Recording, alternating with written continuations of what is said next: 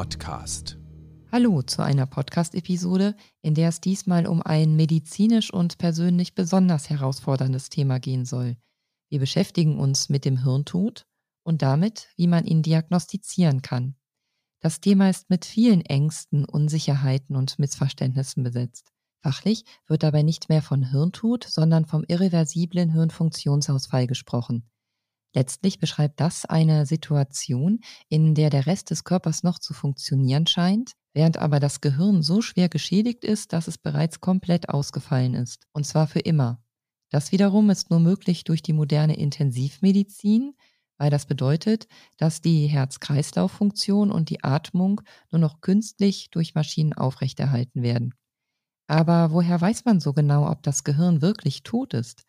Das ist die schwierige Frage, die viele bei diesem Thema umtreibt.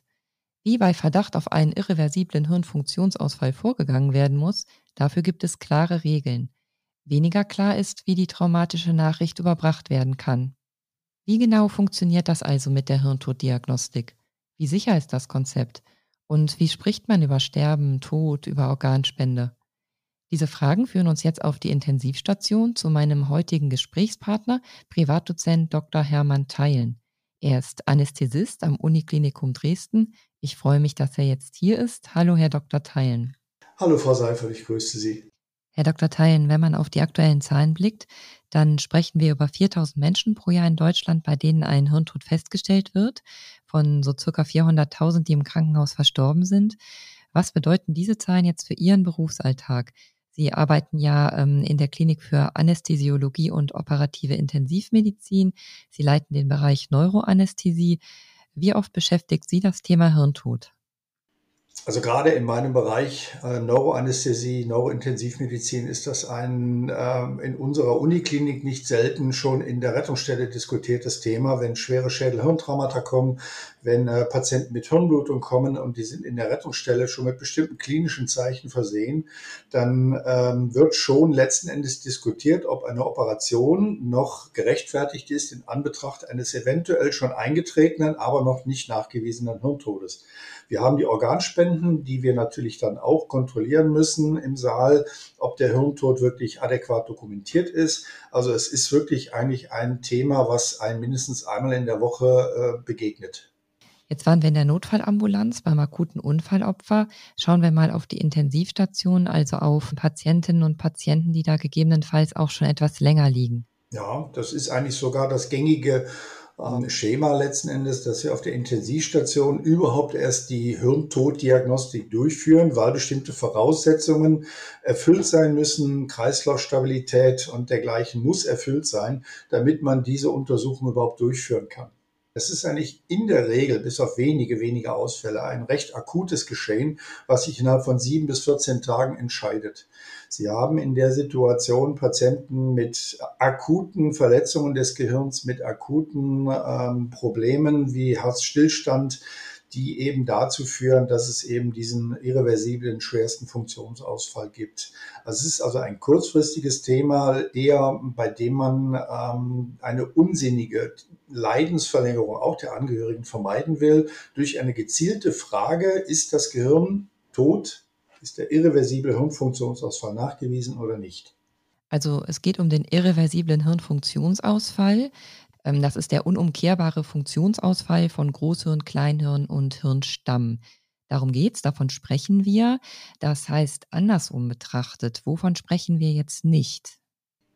Aber wir sprechen auf keinen Fall. Es ist immer wieder mal eine ähm, Schwierigkeit, gerade auch in der Öffentlichkeit, nicht vom apallischen Syndrom, nicht vom tiefen Koma, bei dem äh, einige Hirnanteile entweder vorübergehend oder auch dauerhaft geschädigt sind, die aber zum Beispiel beim Apalliker ähm, damit vergesellschaftet sind, dass der apallische Patient durchaus in der Lage ist, selber zu atmen. Auch äh, Schmerzreizreaktionen sind durchaus beim Apalliker nachweisbar. Und ähm, das muss unbedingt äh, unterschieden werden, weil der Apalliker selber ist ein Mensch, der ähm, möglicherweise auch ein apallisches Durchgangssyndrom hat und wieder wach werden kann. Und das wird dann immer geschrieben, ich war zehn Jahre hirntot und wurde wieder wach. Und das ist das Problem. Hm, also es geht nicht zum Beispiel um, um Wachkoma oder ähnliche Situationen. Was man jetzt hier schon sieht, ist, dass die klare Kommunikation ganz entscheidend ist. Und ganz besonders herausfordernd wird das natürlich in der Kommunikation gegenüber Angehörigen.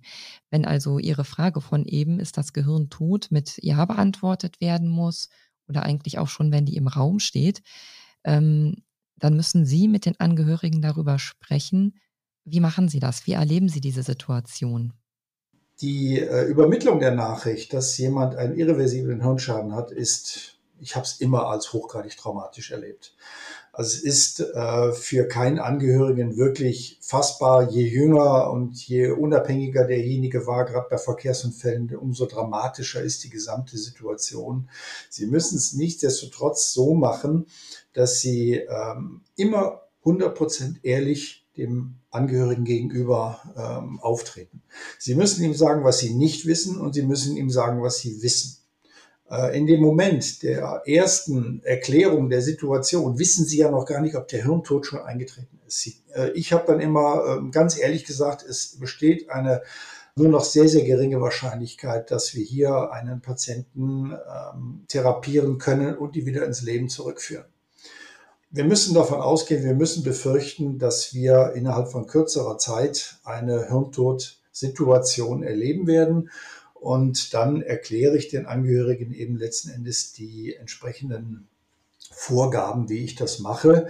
Natürlich äh, kommt dann als allererstes dann sofort eine Abwehrreaktion. Die wird von jedem kommen dass es gar nicht möglich ist. Und äh, es gibt doch so viele Berichte, dass die Leute wieder wach geworden sind. Das ist das, was ich am Anfang gesagt hatte, dieser leidliche Unsinn, der leider in den Medien immer wieder entsprechend ähm, dargestellt wird. Das muss man den ähm, Angehörigen sehr, sehr gut erklären, wie das funktioniert. Es gelingt nicht wirklich immer 100 Prozent. Dieses Gespräch mit den Eltern, also mal angenommen, es sind Eltern, es können ja auch Partnerinnen sein, es können die Kinder sein, ein Ehemann kann das sein. Wie viel Zeit nehmen Sie sich dafür? So viel Zeit, wie der Angehörige von mir verlangt, muss ich ganz einfach sagen. Ich habe es oft erlebt, dass es am Anfang sehr, sehr kurz war. Ich habe die zu mir gerufen, in der Regel auch noch mit einem zweiten Kollegen.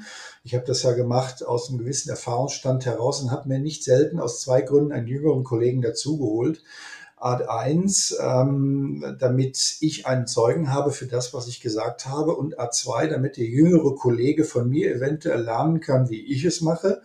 Und vielleicht sogar mit dem kleinen Hinweis, ich habe auch von jüngeren Kollegen erlebt, die haben mir gesagt, ich hätte das vielleicht jetzt sogar so gemacht. Da kann man von denen genauso lernen. Das ist so ein Geben und Nehmen letzten Endes dabei. Das bringt sehr, sehr viel.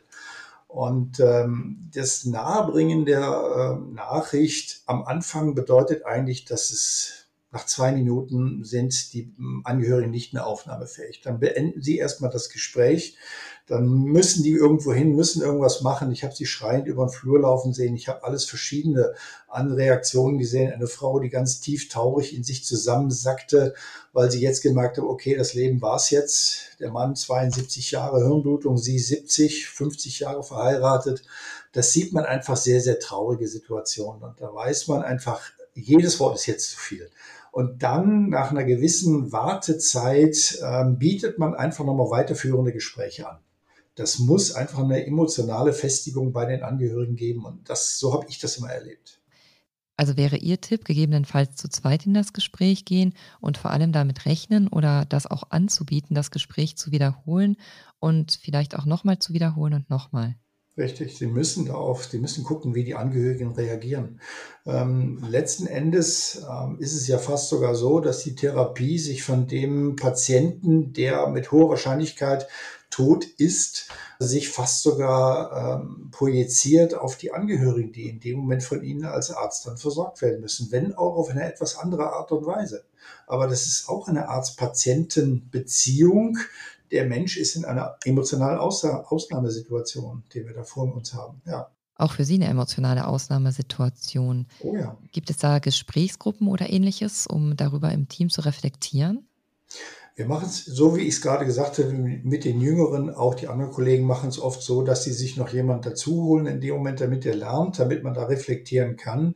Regelrechte Gesprächsgruppen äh, muss man selber initiieren. Haben wir schon gemacht, auch mit Studenten haben wir die Situation simuliert. Ähm, es wird in den Kursen freiwillig angeboten. Hirntod ist ein Thema, was im Studienbereich etwas unterrepräsentiert ist, leider. Das ist auch viel Eigeninitiative der Studenten. Da wird das gemacht. Ähm, man muss sich aber auch sehr, sehr viel selber aneignen. Und was sagen Sie dann in solchen Kursen oder was raten Sie, wenn es um eine Organspendesituation geht? Wenn zum Beispiel kein Spendeausweis vorliegt, welche Empfehlungen geben Sie da?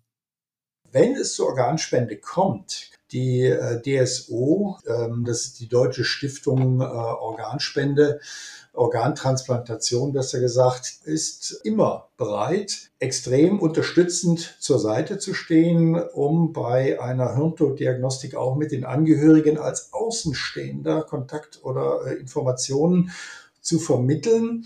Das kommt zum Teil gar nicht schlecht an, weil ähm, die Angehörigen nicht selten denken, der will ja nur die Organe von meinem Sohn haben. Und da sie diese Abwehrreaktionen aufbaut, dass man da vielleicht einen Außenstehenden dazu holt, der das dann vielleicht mit erklärt oder auch alleine erklärt. Ich habe es nicht gebraucht, aber die DSO, wie ich sie hier in Dresden und in Sachsen erlebt habe, ist in der Beziehung sehr, sehr hilfreich gewesen. Wie haben Sie die Frage nach der Organspende formuliert? Ich halte es für sehr, sehr problematisch, wenn man diese Frage einfach so in den Raum wirft, dürfen wir die Organe Ihres äh, Sohnes, Ihres Mannes transplantieren. Das äh, wird sofort eine Abwehrreaktion hervorrufen, letzten Endes bei den Angehörigen. Ähm, wichtig ist auch dabei, dass man bei der Organspende nicht die Frau fragt, dürfen wir die Organe ihres Mannes haben, sondern es geht um den mutmaßlichen Willen des eigentlich äh, in Hinsicht des, der Hirnfunktion Verstorbenen die Frage, die ich immer gestellt habe, war eigentlich äh, etwas verhaltener. Ich habe dann gefragt, haben Sie sich eigentlich jemals schon über Organspende unterhalten? Denn das ist der, die Herangehensweise, finde ich, um herauszufinden, wie hat der Patient, wenn er nicht einen Organspendeausweis hat, wie hat der Patient äh, diese Frage vorher möglicherweise beantwortet. Und nur wenn diese nicht diskutiert worden ist, dann müssen Sie natürlich gucken, was hätte Ihr Mann gedacht, dann fragt man die Frau aber nicht die Frau fragen, dürfen wir die Organe haben? Erstens Abwehr, zweitens falsche Frage. Okay, klare Ansage für eine wirklich super schwierige Situation. Eine Frage, die auch immer wieder gestellt wird, ist die nach der Sicherheit der Diagnose oder der Sicherheit der Diagnostik. Ist das wirklich endgültig? Was antworten Sie da? Die Diagnostik, ich habe sie selber häufig genug durchgeführt und da ist man natürlich einem ethischen Auftrag unterworfen, ist äh, nach jetzigem Stand der Erkenntnis wirklich hundertprozentig sicher. Okay. Diese Diagnostik, die wir uns jetzt gleich anschauen wollen, die wird festgehalten in der Richtlinie der Bundesärztekammer zur Hirntoddiagnostik, die sich übrigens nicht bezieht auf Kinder unter drei Jahren. Das hier nur der Vollständigkeit halber. Da gelten nochmal ganz eigene Regeln zur Feststellung des Hirntodes. Und diese Richtlinie Offiziell heißt sie Richtlinie zur Feststellung eines irreversiblen Hirnfunktionsausfalls. Die lässt sich grob in drei Schritte teilen. Was ist Schritt eins? Es sind theoretisch sogar vier Schritte, weil man einige Sachen ausschließen muss. Das erste Schritt eins ist, man muss natürlich die Voraussetzungen haben zur Feststellung. Das heißt, wir brauchen einen äh, entsprechenden Nachweis eines schwersten Hirnschadens, der überhaupt dazu führt. Sprich, die Hirnblutung, das schwere Schädelhirntrauma oder auch die sekundäre Hirnschädigung äh, die durch einen Sauerstoffmangelschaden, den hypoxischen Hirnschaden äh, entstanden sein dürfte im Rahmen eines Herzstillstandes zum Beispiel. Das sind die Voraussetzungen, die müssen erfüllt sein, bevor Sie überhaupt anfangen können, die Hirntoddiagnostik ähm, durchzuführen.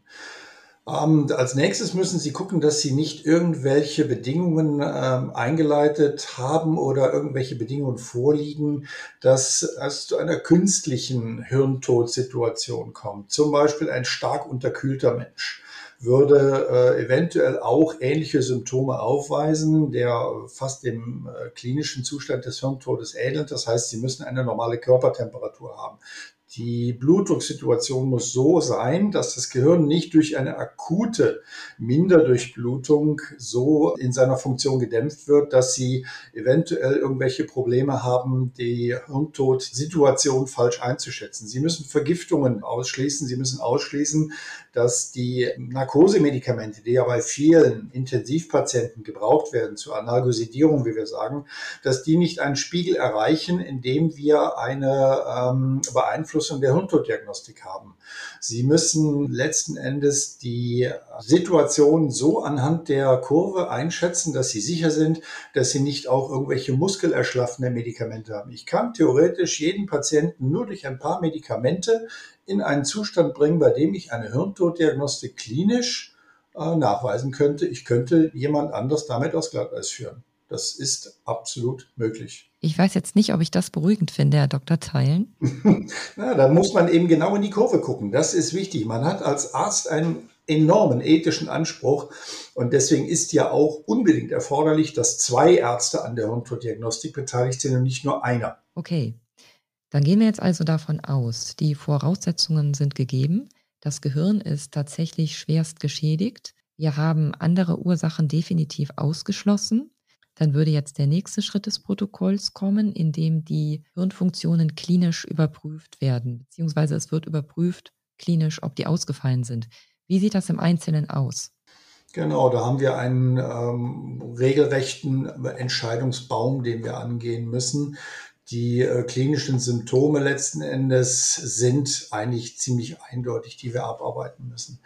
Wichtig ist, jede Untersuchung, was letztendlich vor allen Dingen auch Schmerzreiz und dergleichen betrifft, muss im äh, Bereich der Hirnnervenregionen stattfinden. Sie können eine Schmerzreizuntersuchung nicht am Rumpf machen. Da können Sie eventuell Probleme haben, weil äh, es spinale Reflexe gibt, die nichts mit einer noch erhaltenen Hirnfunktion zu tun haben. Das kann zum Teil dramatisch sein, weil bei Säuglingen der Greifreflex noch erhalten sein kann. Und, und sagen Sie einer Mutter mal, wenn das Kind nach dem Finger von der Mutter greift, ihr Kind ist hirntot. Das kriegen sie nicht vermittelt. Aber diese Reflexe gibt es. Und dieser Weg, letzten Endes die ähm, Hirntodfeststellung durchzuführen, das ist etwas, was auf jedem einzelnen Protokoll in entsprechender Weise ähm, dargestellt ist und sie gehen das chronologisch in dieser Weise durch.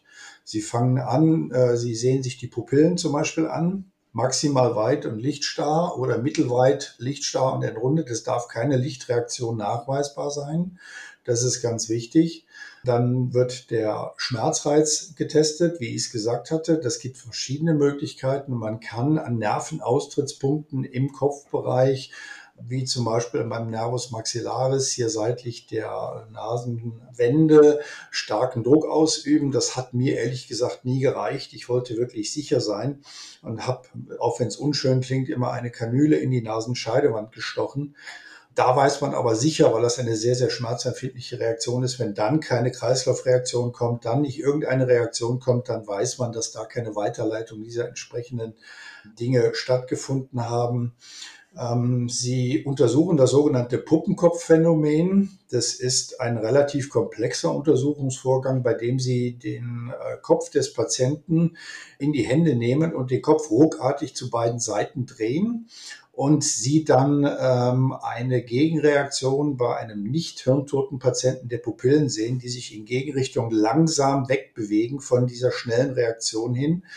Dieses ist äh, zum Teil schwierig durchführbar, weil Sie einen Patienten haben, wenn zum Beispiel ein schwerer Verkehrsunfall vorlag mit instabiler Halswirbelsäule.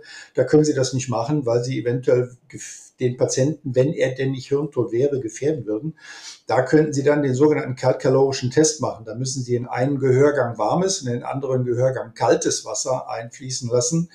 Äh, mit einer Spritze einfach da reinspritzen und dann würde man auch eine sehr schnelle Augenbewegung sehen, diesen Nystagmus, wie wir es nennen, der sich dann aufgrund dieser kaltkalorischen Testung einstellt. Dann müssen Sie den äh, Schluckreflex ausschließen. Das heißt, Sie äh, saugen einfach im Rachen ab und gucken, ob ein Schluck oder Schluckreiz ausgelöst werden kann. Dann müssen Sie den Hustenreflex ausschließen. Da können Sie eben auch einen Sauger nehmen und über den liegenden Beatmungsschlauch den Tubus endotracheal, also in der Luftröhre, absaugen. Und wenn sich dann kein Hustenreiz zeigt, ist das auch ein nicht nachgewiesener entsprechender äh, Befund. Und der ganz wichtige Befund, der dann am Ende kommt, ist dann die Apnoe-Testung. Das heißt, dass der Patient auch bei sehr hohen Reizen der Atmung, sprich bei einem äh, Kohlendioxid-Partialdruck im Blut, der mindestens 50 Prozent über dem normalen physiologischen Wert liegt, keine Eigenatmung entwickelt. Natürlich müssen Sie vorher den Patienten ansprechen, das Komatöse des Patienten an äh, erster Stelle nochmal ähm, entsprechend äh, kontrollieren, aber das versteht sich von selber, denke ich. Und das würde man ja bei jeder Reaktion der Untersuchungen auch nochmal sehen. Das wären erstmal die wichtigen klinischen Untersuchungen. Also, um das nochmal kurz zusammenzufassen, ähm, auch tiefes Koma muss festgestellt sein. Wir hatten den Ausfall der, der Hirnstammreflexe, ganz wichtig, keine eigenständige Atmung. Um jetzt den Tod oder den Hirntod wirklich feststellen zu können, braucht man noch den Nachweis der Unumkehrbarkeit. Wie macht man das? Die Frage der Unumkehrbarkeit wird mit zweierlei Möglichkeiten bei Patienten über dem vollendeten zweiten Lebensjahr möglich. Das heißt, wir haben ähm, einmal die Möglichkeit nach einer gewissen Wartezeit, die sich auch unterscheidet, bei Kindern 72 Stunden, bei Erwachsenen ist das 12 Stunden, nochmal die klinische Untersuchung durchzuführen. Das heißt, nach zwölf Stunden würde der gleiche Untersuchungsverlauf nochmals durchgeführt werden und müsste mit dem gleichen Ergebnis ablaufen. Alle entsprechenden Untersuchungen müssten dem Hirntodstandard entsprechen. Und dann würde man sagen, nach dieser Schwebezeit, nach diesem zweiten Untersuchungsverfahren, die Irreversibilität ist nachgewiesen. Wie gesagt, bei Kindern verlängert sich diese Zeit äh, deutlich und da geht es auch zum Teil überhaupt nicht ohne die Begleitmaßnahmen, ohne die ergänzenden Untersuchungsverfahren. Begleitmaßnahmen wie das EEG. Richtig, da gibt es das EEG. Das ist äh, mit am aufwendigsten letzten Endes. Sie müssten eine halbe Stunde lang das EEG durchlaufen lassen und ein in der Beurteilung des EEG äh, erfahrener ähm, Kollege, sind ja bei der Hirntoddiagnostik sowieso Neurochirurgen oder Neurologen mit dabei. Und der müsste dieses EEG Seite für Seite durchsehen, um eben eine Nulllinie über diesen Zeitraum von 30 Minuten sicherzustellen. Sie haben aber auch andere Verfahren. Das wäre wahrscheinlich Ihre nächste Frage gewesen, die vorwegzunehmen. Die sind inzwischen zum Teil einfacher. Sie können es machen, indem Sie mit verschiedenen Verfahren den äh, Durchblutungsstillstand oder Perfusionsstillstand des Gehirns nachweisen. Das ist eine der Möglichkeiten und eine für mich selber allerdings sehr kritisch zu sehende Möglichkeit ist das Verfahren der evozierten Potenziale. Ich habe selber mal äh, eine Publikation geschrieben, bei der ich nachgewiesen habe, dass erloschene äh, evozierte Potenziale wiedergekommen sind, sodass das auch unter Berücksichtigung der erheblichen Komplexität dieses Verfahrens eigentlich das seltenst verwendete ergänzende Untersuchungsverfahren sein dürfte. Was genau sind evozierte Potenziale in einem Satz?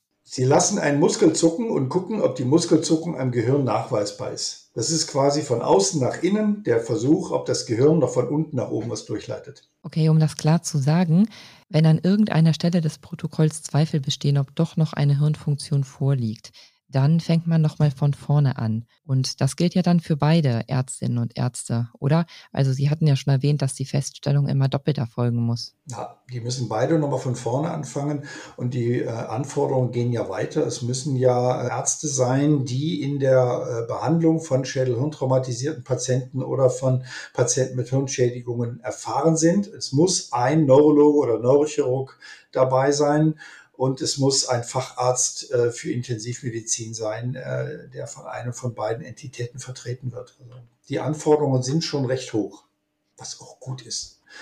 Was ganz, ganz wichtig ist, ist, die äh, Ärzte, die die Hirntoddiagnostik vornehmen, dürfen nicht an irgendeiner Organspendeaktion beteiligt sein. Ja, das ist gut, dass Sie das erwähnen. Das ist ja auch nochmal wichtig, weil der Hirntod bei uns Voraussetzung für eine normale Organspende ist. Die Details zur Qualifikation, die kann man sich nachlesen in der Richtlinie, die ja gerade auch nochmal aktualisiert wurde, zum Beispiel was die Qualifikation der Ärztinnen und Ärzte betrifft. Ähm, bis man diese Qualifikation erreicht, ist es natürlich ein weiter Weg. Sie hatten das am Anfang schon mal kurz erwähnt. Hier gibt es gewisse Lücken, also in der Weiterbildung, was das Thema Hirntod betrifft. Sie sind hier selber sehr aktiv auch online sozusagen. Sie haben zum Beispiel gerade für unser Facharzttraining Anästhesiologische Intensivmedizin einen Trainingsfall verfasst, gemeinsam mit einem Kollegen, wo dann die relevanten Kenntnisse zum Hirntod, zur Hirntoddiagnostik vermittelt und abgefragt werden. Also sicherlich sehr hilfreich für Fachkreise. Auf jeden Fall. Also, ist, äh, ist mir immer wieder ein Anliegen gewesen, nicht nur für Ärzte, sondern auch vor allen Dingen für den Laien solche Vorträge zu halten. Ich habe es jetzt im Juli gemacht, im Rahmen der Nacht der langen Wissenschaften, habe ich einen Vortrag gehalten, einfach für den Laien, ihm zu erklären, was ist eigentlich Hirntoddiagnostik, wie funktioniert das. Das habe ich auch vielfach für Nichtmediziner gemacht und gerade da ist ein extremer Aufklärungsbedarf da. Ja, dann hoffe ich jetzt doch mal, dass auch unser Gespräch heute etwas zur Aufklärung beitragen kann. Wer noch weitere Infos sucht, der kann in die Show Notes schauen. Da finden sich verschiedene Links, Internetadressen, auch der Link zur Richtlinie der Bundesärztekammer natürlich und der Link zu unserem Facharzttraining. Ja, Herr Dr. Theilen, ganz herzlichen Dank für das Gespräch, für Ihre Zeit und auch die persönlichen Einblicke. War mir eine Freude. Und vielen Dank an alle, die zugehört haben. Mein Name ist Birte Seifert. Bis zum nächsten Mal. Tschüss. Die in diesem Podcast vermittelten Inhalte unterliegen dem wissenschaftlichen Wandel des Faches und erheben nicht den Anspruch auf Vollständigkeit. Sie können weder als Grundlage für eine Diagnosestellung noch für den Beginn, die Änderung oder die Beendigung der Therapie einer Erkrankung herangezogen werden. Sie ersetzen in keinem Fall eine persönliche ärztliche Beratung